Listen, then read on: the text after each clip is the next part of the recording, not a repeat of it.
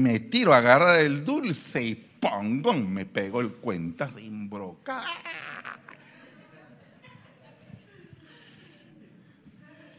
Pues imagínese usted a un hombre defendiendo su heredad, defendiendo su hogar, defendiendo a sus hijos, defendiendo eh, su iglesia, defendiendo el nombre poderoso de su Dios.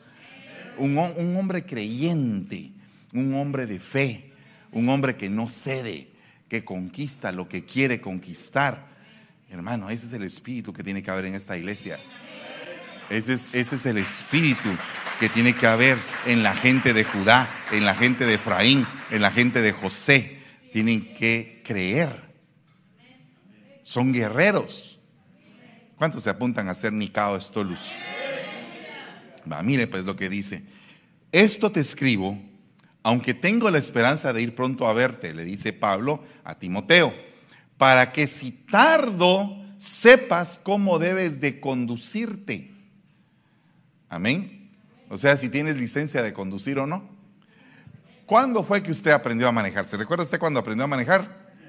Ah, yo me recuerdo que la primera vez que yo aprendí a manejar, mi tío, mi tío tenía un Jeep Willys, un Jeep Willys del 48, creo que era, 48. Era, un Jeep de la Segunda Guerra Mundial, hermano. Él lo había agarrado, tenía tres palancas y un timón más duro que ala. Ese sí se necesitaba ñeque. Yo creo que Jorge debe saber de qué, de qué estoy hablando, eh, ¿verdad? No sé si aquí hay alguno otro que sepa de qué estoy hablando, pero no de aquellos. Y entonces viene mi tío y dice, vamos a ir a aprender a manejar al estadio del pueblo. Y, estaba lloviendo, fíjese hermano. Estaban aquellos chorros de agua en Sololá. Y entonces el estadio se llenaba de un lodo, hermano. Entonces era como que el lugar ideal para aprender a manejar, porque el, el te hacía de un lado, te hacía de Tú hacías el timón para acá y el jeep iba por otro lado. Mi tío ya lo sabía, mi tío ya lo sabía, era un experto que mm, eh, él manejaba camiones, entonces él sabía de qué se trataba. Porque yo no sé si usted sabe, pero los que saben de trailers y de, y de camiones, eh, saben que el giro creo que se tiene que hacer a la inversa, no sé cómo es la historia para que eso agarre si usted me pone a parquear un tráiler, le aseguro 100% que no lo voy a parquear. Pero, pero entonces viene y, y, me dice, mira, montate ahí al, carro y lo agarras vos. Y yo le dije, en primer lugar, ni sabía yo ese día que iba a ir a aprender a manejar. Y bueno, pues me paro ahí y empiezo. Ay, Dios mío, no podía mover ni el timón. No seas inútil. ¡Pam! Ese es el primer esa es la, primera vez que te despiertan, ¿verdad? Porque eh, en, aquel tiempo, en aquellos días, eh, en la etapa en que todavía no estaba construyendo el arca, así se trataba la gente, ¿verdad? O sea, o te pones las pilas o te ganas un cuentazo. Ahora ya no, porque los derechos humanos, que los derechos del niño, que los derechos, todo el mundo tiene derechos ahora, ¿verdad? Hasta los derechos del jeep, pero pero en aquel tiempo no había muchos derechos, entonces eh, así era el aprendizaje. Entonces, mete primera. Y entonces se recuerda usted que cuando uno saca el clutch, esa cosa es así, porque uno no lo sabe sacar. ¿Verdad? Entonces, así es el cristiano que no se sabe conducir en la iglesia. No sabe sacar el clutch. Llega a veces, a veces no llega, a veces aquí, a veces allá, a veces se porta bien, a veces se porta mal, es inconstante. Y encima de eso, cuando uno no sabe manejar. Y entonces, ¿y sabe qué hice? Al fin sostuve lo del clutch y lo saqué con cuidado, pero puse mucho la gasolina y esa cosa agarra despacio. Porque a veces uno hace las cosas a la carrera, hermano. No sabe uno conducirse. Así hay hermanos como ese jeep y como ese piloto que no saben conducir. Y otra cosa, que a veces uno quiere que el jeep agarre derecho y como hay tanto lodo, que es como que el símbolo del pecado, el jeep agarra para otro lado. Uno quiere irse recto y el jeep como que es cangrejo, hermano. Así de lado. Tienes que aprender a saberte conducir en la casa de Dios. debes de saber que aunque haya lodo, tienes un 4x4 para afirmarte en el piso y salir adelante recto en el lugar donde Dios quiere que hagas. Entonces dice, sepas, dice, para, para que si tardo, sepas cómo debes conducirte en la iglesia de Dios, que es la iglesia del Dios viviente. Columna, o sea que tú eres columna, toda la iglesia es columna y baluarte de la verdad. O sea que en nosotros se debe de encerrar la verdad, no tu verdad, la verdad de Cristo.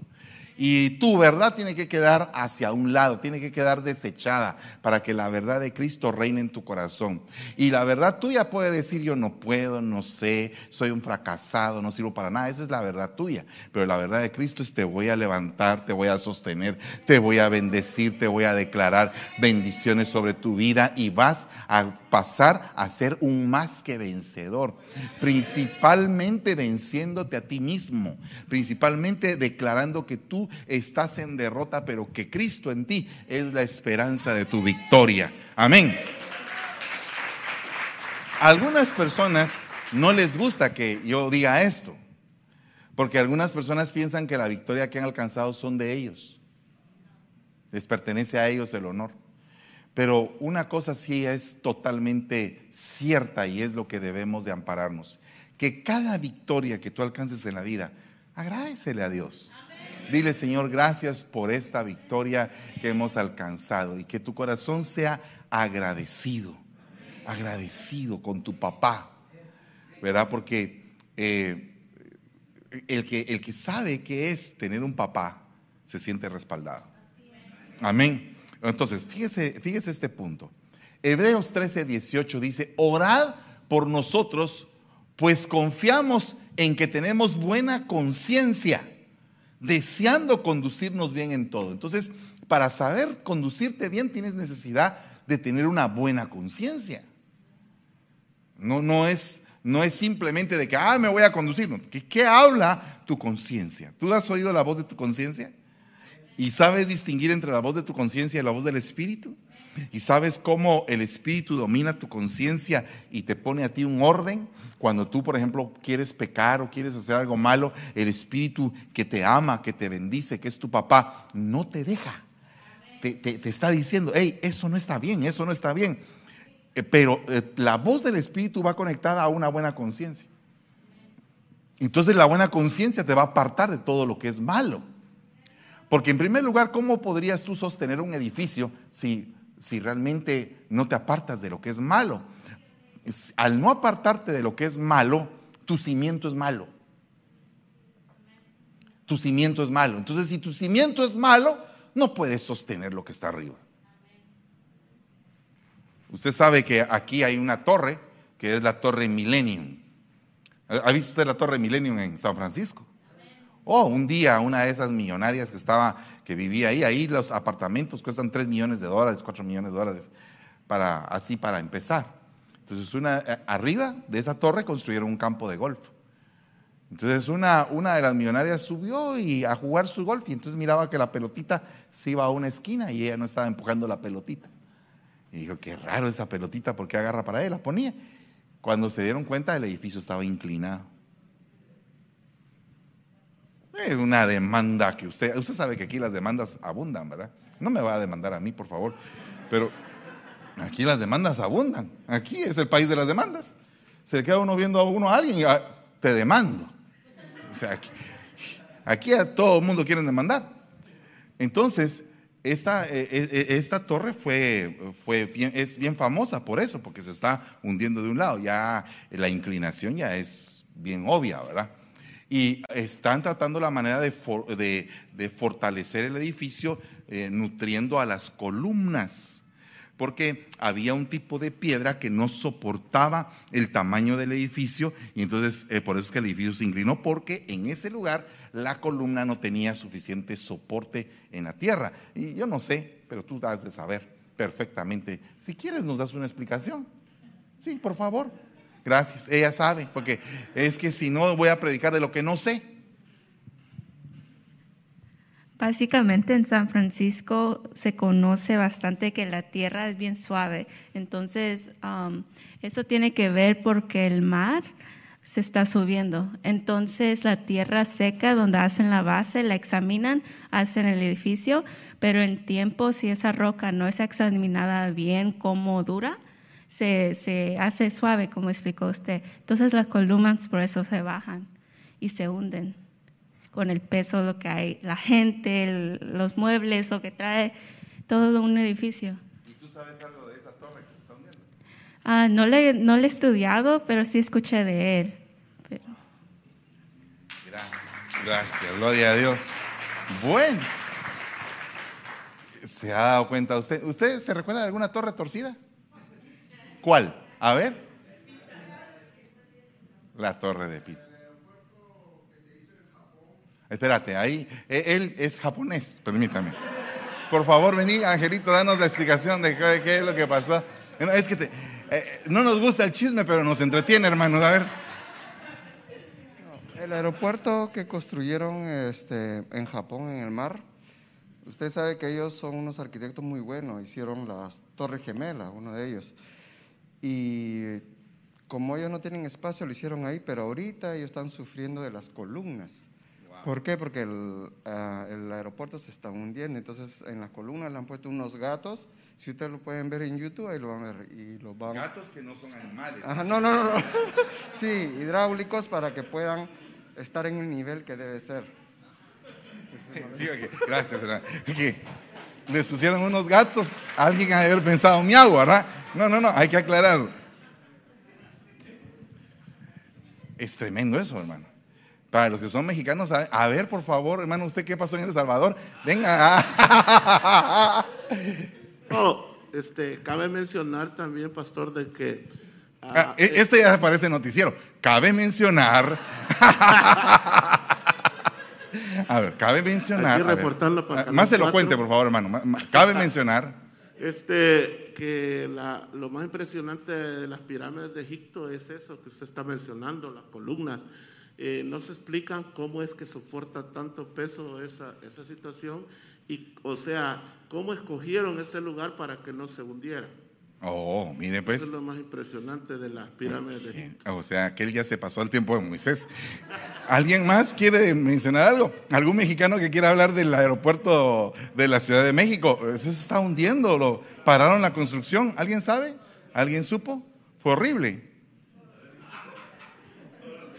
Sí, papá, las columnas, las pirámides de, que hay en Guatemala. Ah, no se podía quedar atrás. Ah, Teníamos que hablar de Tikal.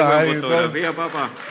Claro, claro. Excelente construcciones de cuánto tiempo y están eh, intactas. No se inclinan para ningún lado por la forma en que las construyeron y quienes las construyeron eran personas muy sabias. Gloria a Dios. O sea, tenemos que tener una buena conciencia. Porque si no tenemos una buena conciencia no vamos a saber conducirnos. Y si no sabemos conducir no vamos a hacer columna. O sea que, a, ver, ¿alguien más quiere aportar? Gloria a Dios. Eh, Dando por hecho. en México, en uno de los estados donde yo crecí en la ciudad de en Villahermosa, Tabasco, está fundada sobre pantano. Entonces es lo que pasa aquí en San Francisco, que, está, que es mucha agua y que hace obviamente que se, que se coma la tierra. Entonces, las columnas no pueden ser eh, cortas, no pueden ser eh, como un, aquí normal, ¿verdad? Por ejemplo, que estudian qué profundidad, hasta dónde poner la zapata para que sostenga. Allá tienen que ser mucha más profunda porque es agua. Entonces el, el, agua es lo que hace que mueva la tierra y es lo que, lo que hace. Me impresiona lo de los gatos de Japón. Porque que no dicen miau. Que no miau. Porque eso quiere decir de que eh, ajustan la columna que se está hundiendo, no es toda. Entonces, si hay una columna en, metafóricamente una columna que se está hundiendo, le hacen un soporte a esa columna y no precisamente las otras se están hundiendo. Ok, si el día de tu cumpleaños recibes un gato, sabes por qué es. El pastor te mandó a decir de una manera indirecta, necesitas soporte. Amén. A ver, eh, porque es cierta la historia que usted dice, se estaba hundiendo porque no estaba eh, en una roca. Las columnas, no una de las columnas no estaba en, la roca, sino que ellos hicieron una, si no me equivoco, una alfombra de hormigón. Entonces eso fue lo que hizo que ah, la hum-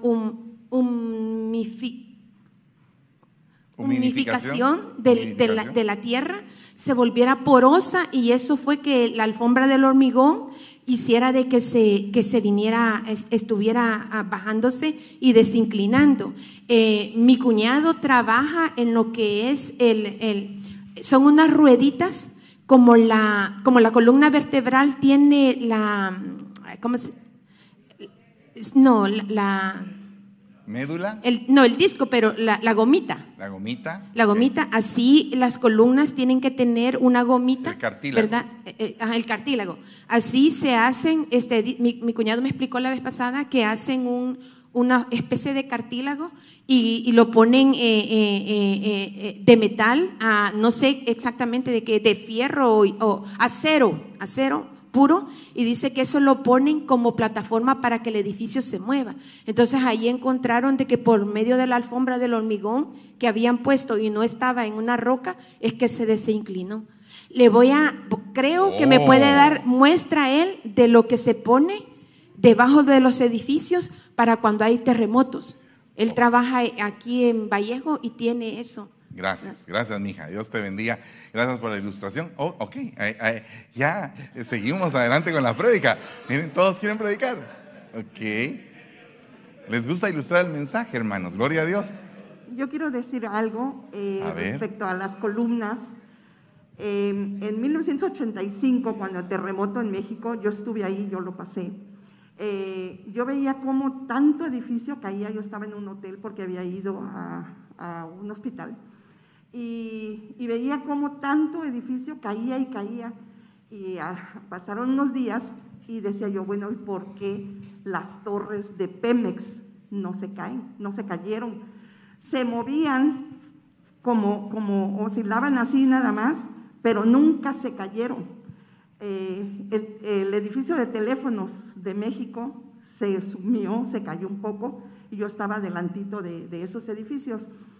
Eh, después supe que porque las torres de Pemex están hechas con unas columnas súper exageradamente bien, porque tienen una especie de balines, que en vez de que, o sea, balines no chiquitos, ¿verdad? Unos tremendos balines, que los hicieron unos expertos japoneses.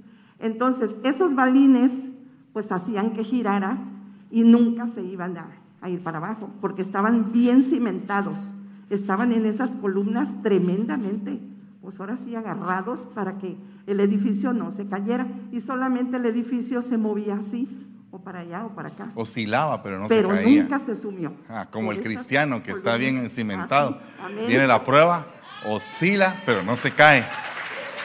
¿Verdad? La- Amén.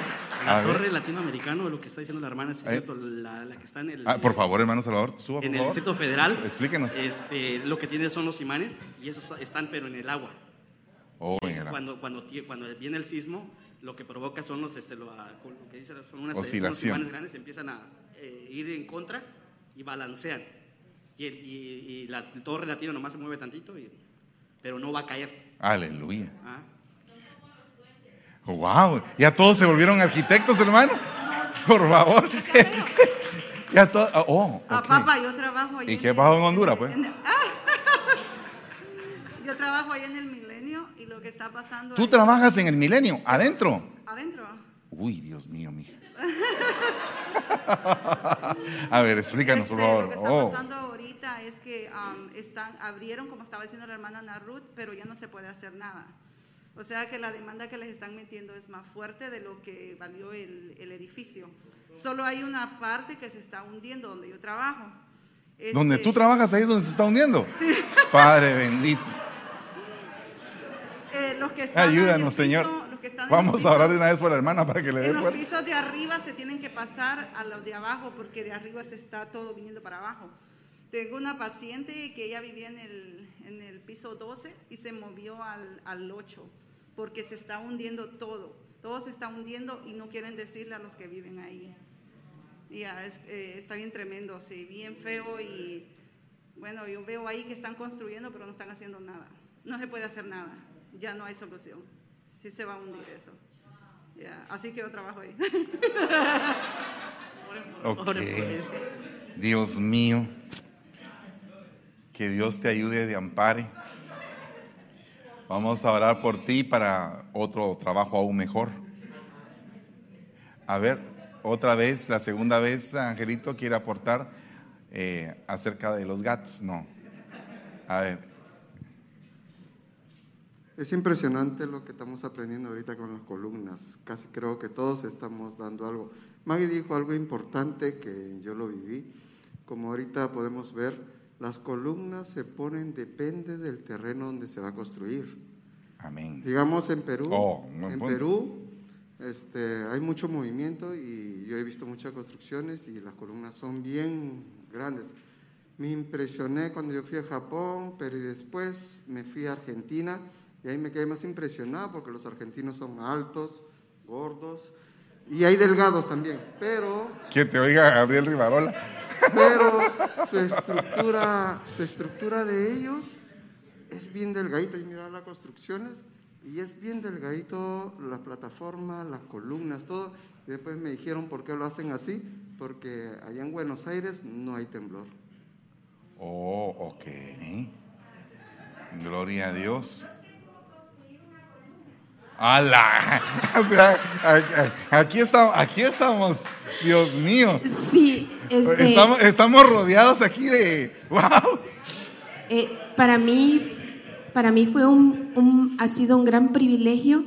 Desde pequeña mi papá es albañil y él en, en El Salvador construía este, eh, las estructuras para las escuelas. Entonces yo siempre lo miraba construir a él las columnas. Y hay de cuatro y de tres, ¿verdad? Una de las cosas que la columna tiene es que cuando son de tres, ah, se- no sé los nombres, ¿verdad? Pero sí sé cómo se construyen. Este, eh, la de cuatro tiene que llevar, eh, llevan unos alambritos y lleva una perfora, una, una cosa que lo sostiene y con una ah, máquina ah, lo, lo apretan y lo van socando y que quede bien firme cuando son de cuatro. Y la de tres son de tres y se le pone lo mismo. Pero una de las curiosidades es que cuando se busca el suelo, es muy importante el suelo donde se va a construir la columna. Porque cuando el suelo, eh, como decía, pues en San Francisco no lo construyeron en piedra, sino que este, fue una alfombra de hormigón. Eh, yo miraba a papá de que él eh, fijaba el suelo primero y con una con una ah. Con ajá, este eh, eh, afirmaba el suelo, tiraba piedra, ¿verdad? Abría los hoyos y tiraba piedras y después ponía la ah, se le ponen las, las casetas de madera, pero una de las cosas que yo me miraba y él decía mucho es de que depende, eh, eh, se ocupa mucho la plomada. La plomada para hacer la columna. Eso Si la plomada no se le pone a una columna, dejaría de ser columna, porque entonces no lleva rectitud. y va, eh, ajá. Y miraba una de las cosas que él hacía es que él se fijaba minuciosamente cuando caía a la columna, cuando ya se establece y se pone firma, firme en esa sobre la sobre la roca, ¿verdad? Es el- el- la grava que se le tira y, y la, la- la- el cemento, miraba yo de que él este, pulía y pulía, pulía mucho la arena, la grava y el cemento. Lo revolvía y lo revolvía y lo mezclaba y lo mezclaba. Y ya cuando ya estaba la columna puesta, le ponía madera. Pero al echarle el cemento, él se fijaba de que no hubieran poros. Porque si la columna lleva poros, es como, como los huesos cuando es la osteoporosis, ¿verdad? Entonces, si, si, si, si el hueso tiene osteoporosis y la columna tiene esos, esos, esos, e- esas como burbujas, entonces cuando se le tira agua, se filtra. Y es por eso de que las columnas no permanecen fijas, porque no se le, no se fijó, no se revolvió mucho la mezcla de la grava, de la arena y del cemento y no se mezcló bien a que quede aquella como pasta ¿verdad? Y cuando, si no queda como pasta esa mezcla y se tira en lo que es la, la- la cubeta de, de lo que va a formar la columna, entonces quedan orificios, hoyitos, ¿verdad? Quedan esos, esos huequecitos y ahí se filtra. Entonces, al filtrarse eso, cuando llueve, es por eso que los edificios no aguantan, porque se mezcla ahí y es ahí cuando la columna lo que hace es, eh, eh, se deteriora y es ahí cuando vienen los colapsos del edificio. Así somos nosotros, ¿verdad? Amén. Si no estamos como columnas bien cimentadas y esas cositas y tenemos esos, esos, yo le diría, yo le diría así lo que se me viene ahorita a la mente, es decirle, donde no ponemos al Señor como nuestro Señor y como nuestro Maestro, quedan esos orificios. Y al llegar a esos orificios viene el enemigo y bien sabe cuáles son esos orificios donde no lo hemos reconocido a Él como Maestro y como nuestro Señor y nuestro Salvador. Entonces ahí es donde viene el enemigo, viene, se penetra y a veces colapsamos. Amén. Gloria a Dios. Vaya, ¿eh? Gloria a Dios. Eh, Maquelan, creo que tenías que decir algo o no. Maquelan, ¿no tenías que decir?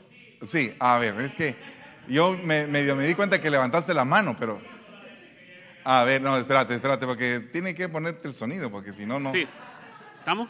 Bueno, desde que pasó el terremoto, creo, si no me equivoco, en el 89, Ajá. aquí en San Francisco, este, el, el edificio del- de la alcaldía, ¿cómo se llama? El City Hall. Ajá. Está sostenido en todo el edificio por bajo, está sostenido con unos soportes de aire. Entonces ahí tiene que estar, un- este, cuando hay un pequeño movimiento, el edificio este, se mueve conforme a- al, al movimiento por la base que tiene.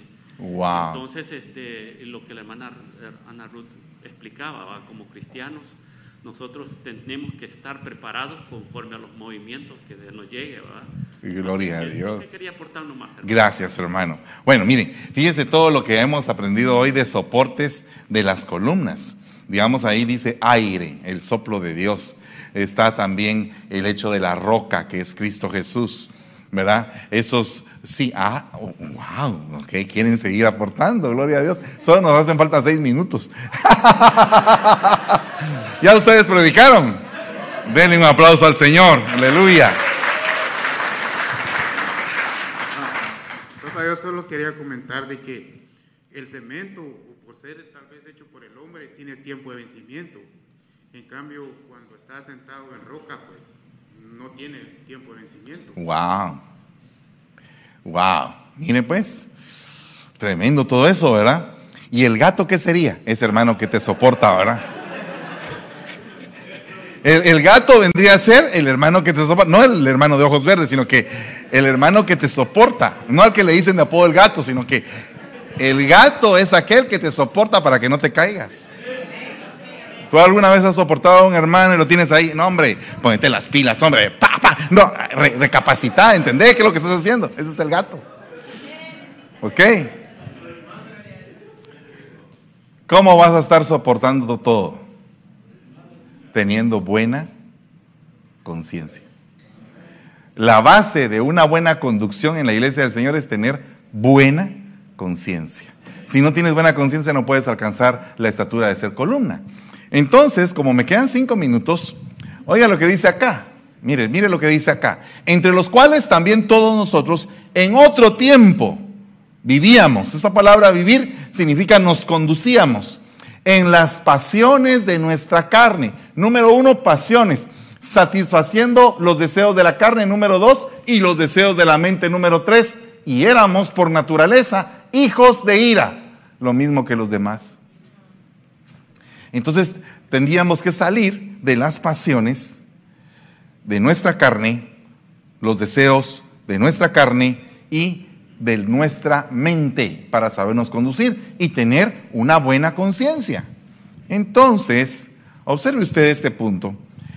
¿Cuántos tipos de conciencia hay? Conciencia perfecta, conciencia limpia, conciencia incorruptible, conciencia fuerte, conciencia buena. Esto es lo que se le conoce como la evolución de la conciencia. Si nosotros tenemos eso, vamos a hacer buenas columnas. Si nosotros tenemos ese cuadro en nuestra vida, vamos a hacer esa columna que usted ve ahí en la, en la figurita, mire. Entonces, ¿Qué se necesita para tener, por ejemplo, una buena conciencia? Primera de Timoteo 1.5, mírele acá. Pero el propósito de nuestra instrucción, de nuestra enseñanza, es el amor nacido de un corazón puro, de una buena conciencia y de una fe sincera. El propósito de nuestra enseñanza es el amor, es el amor nacido de un corazón puro. Entonces, cuando tú te ejercitas en la enseñanza del amor, del verdadero amor, del amor de Dios, entonces eso va creando una conciencia fuerte. ¿A qué me refiero con esto? Cuando tú sabes cuánto Cristo te ama y te lo han enseñado y tú lloras y tú dices, Señor, yo no te puedo fallar. Mire, estaba hablando hace unos días de que tuvimos eh, eh, pues eh, el, momento familiar y vimos la película de Elvis. No se asuste. Entonces después estábamos platicando con Yeshua y entonces Yeshua me decía, porque como ahora está con esto de las películas y todo, entonces crítico se volvió. Entonces me estaba diciendo, mira papá, me decía, la enseñanza de esta película, y me impactó lo que me dijo, la enseñanza de esta película es que el hombre lo tenía todo y a la vez no tenía nada. O sea, era, era un hombre sumamente rico, tenía fama, tenía casa, una mansión, tenía riqueza, tenía todo y no tenía nada. Era el hombre más pobre. Entonces, qué tremendo es lo que dice la Biblia, que el hombre puede ganar el mundo y perder su alma. Yo no estoy diciendo que él haya perdido su alma, porque en primer lugar a mí no me toca juzgarlo. No sé si al final se salvó. Y alguien podría decir, ¿cómo se salvó? No lo esté mandando al infierno porque usted no sabe. ¿Verdad? Y el que manda al infierno es el Señor, no es usted, ni yo. Entonces, puede ser que en el último momento se haya arrepentido. Puede ser que uno no sabe. Dios pesa los corazones y hace un juicio, no como lo hace el hombre. Dios hace un justo juicio.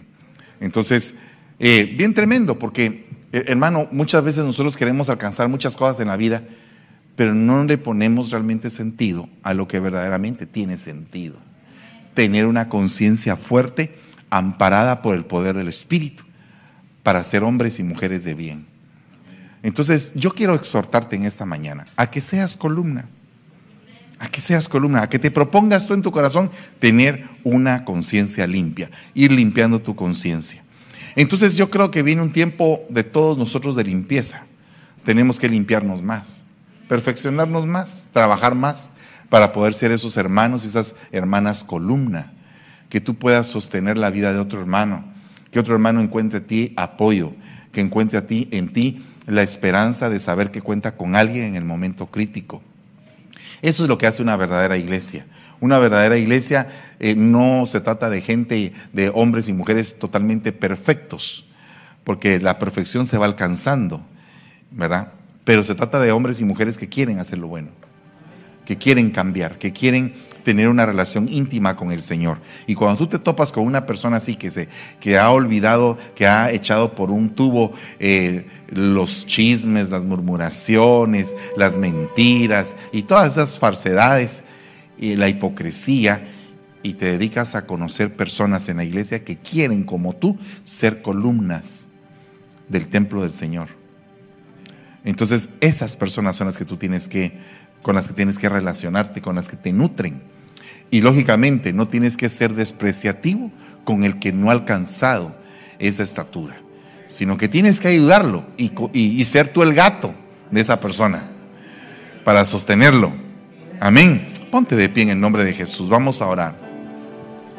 Si tú tienes necesidad de venir al frente y decir, Señor, límpiame mi conciencia, constitúyeme en una columna. Si en algún momento has estado pasando por inestabilidad emocional, por situaciones en las cuales tus sentimientos te traicionan, eh, si has pasado por tener deseos que no son correctos delante de los ojos de Dios y tú quieres ser en esta mañana constituido como una columna y decirle, Señor, por favor, ayúdame, quiero, quiero ser una columna, quiero, quiero tener un carácter estable, quiero alcanzar el fluir del Espíritu. No solamente quiero portarme bien, porque hay algunos que se portan bien, ¿verdad? Son bien portados, pero eso no es suficiente.